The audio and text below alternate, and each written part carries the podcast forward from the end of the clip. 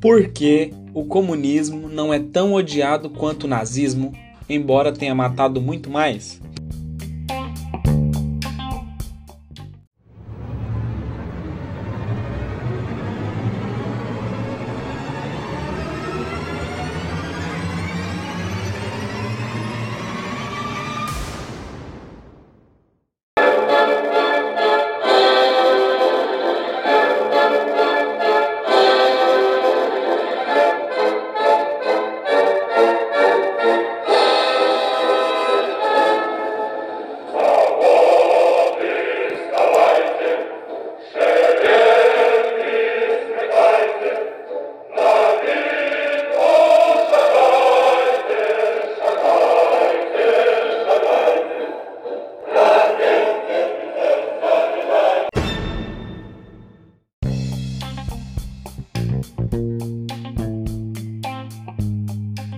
Quando as pessoas descrevem indivíduos ou regimes particularmente maléficos, por que elas utilizam os termos nazista ou fascista, mas quase nunca comunista?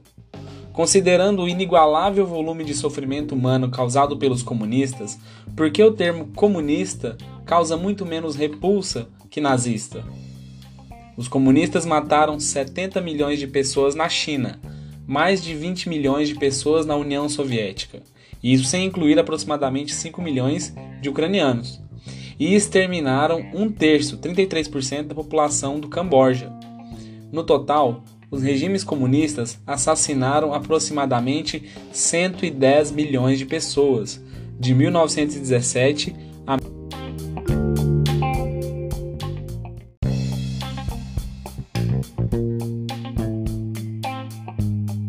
1987.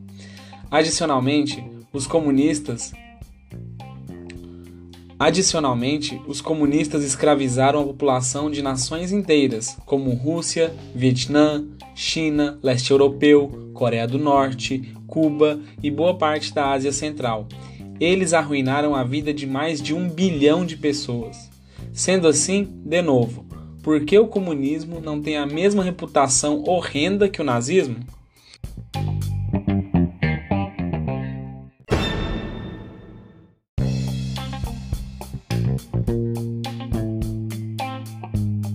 Motivo número 1. Um, falando bem diretamente, há uma ignorância avassaladora sobre o histórico do comunismo. Ao passo que tanto a direita quanto a esquerda desprezam o nazismo e estão sempre ensinando lições de seu odioso legado. A esquerda jamais odiou o comunismo, e dado que a esquerda domina o ambiente acadêmico, praticamente ninguém leciona sobre a história maléfica do comunismo.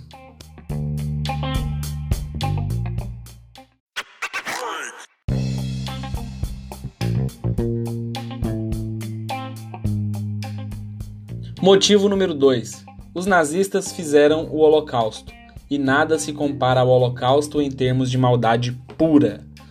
A perseguição e a captura de praticamente todo e qualquer indivíduo judeu, homens, mulheres, crianças e bebês, no continente europeu e o subsequente envio de todos eles para os campos de concentração e trabalho forçado, onde em seguida eram assassinados, foi algo sem precedentes e sem paralelos em termos de perversidade. Os comunistas mataram muito mais que os nazistas, mas jamais se igualaram ao Holocausto em termos de sistematização do genocídio. A singularidade do Holocausto e a enorme atenção corretamente dada ao fenômeno ajudaram a garantir ao nazismo uma reputação bem pior que a do comunismo.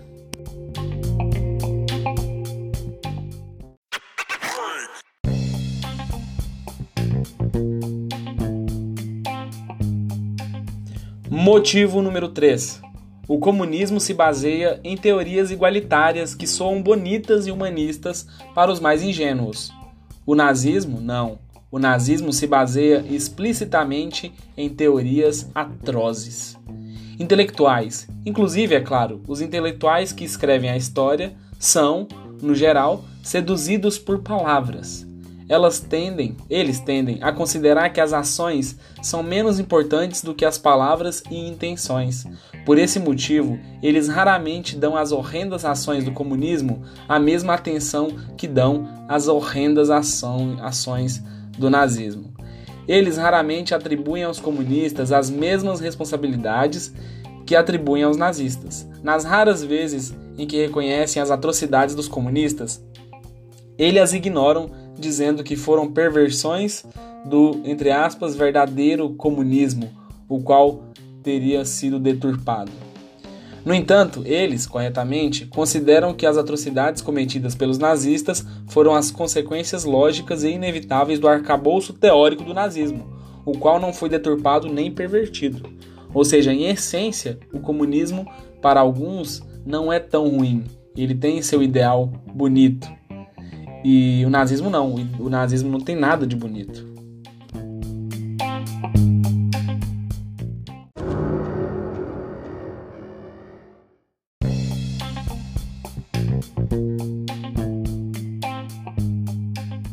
Motivo número 4. Os alemães assumiram a responsabilidade pelo nazismo, expuseram completamente suas atrocidades e tentaram reparar seus erros. Já os russos nunca fizeram nada similar em relação aos horrores perpetrados por Lenin e Stalin. Muito pelo contrário, aliás. Lenin, o pai do comunismo soviético, ainda é amplamente venerado na Rússia.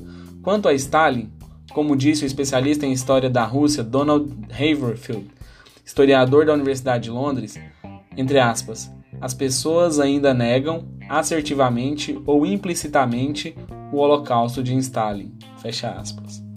A China fez ainda menos. O país jamais se espiou pelo maior homicida e escravizador dentre todos os comunistas, Mao Tse-tung. O governo do país sequer reconhece oficialmente os crimes de Mao, que continua reverenciado na China. Todas as cédulas de moeda chinesa carregam seu retrato. Enquanto Rússia e China, e Vietnã, Cuba e Coreia do Norte não reconhecem e admitem as atrocidades que cometeram sob o comunismo, os horrores do comunismo continuarão menos conhecidos do que os horrores cometidos pelo governo alemão sob Hitler.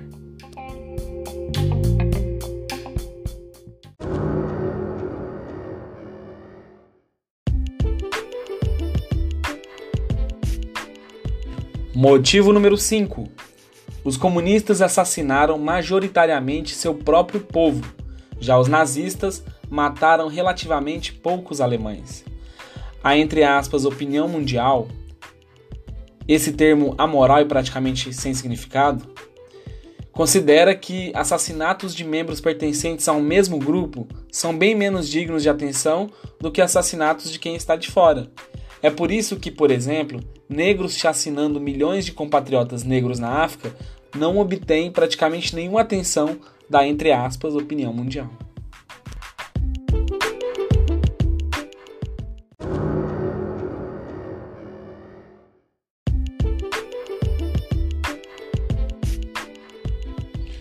Motivo número 6.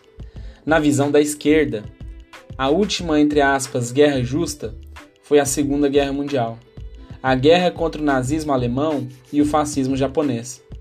A esquerda não considera que as guerras contra regimes comunistas sejam guerras justas. Por exemplo, a guerra americana contra o comunismo vietnamita é considerada imoral. Já a guerra contra o comunismo coreano e seus apoiadores chineses é simplesmente ignorada.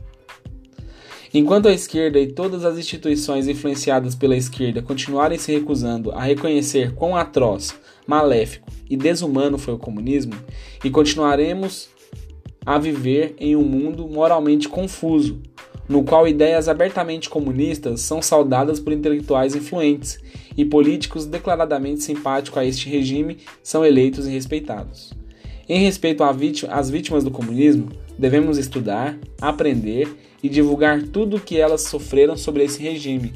Afinal, ainda pior do que ser assassinado ou escravizado é um mundo que nem sequer reconhece que você o foi.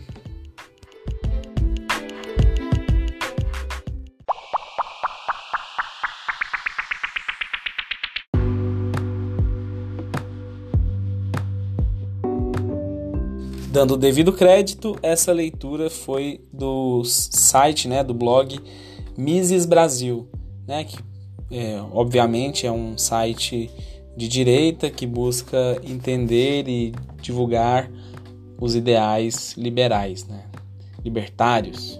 Instituto Mises Brasil tem meu respeito e eles têm suas ideias e foi bem interessante falar sobre é, as comparações entre o comunismo e o nazismo, porque que um é tratado diferente do outro. É isso aí, muito obrigado pela sua audiência. Conte comigo para mais áudios, mais podcast e vamos compartilhar áudios, mande áudios para mim no Telegram. Eu vou deixar o endereço na descrição aqui do podcast. Um abraço, tamo junto.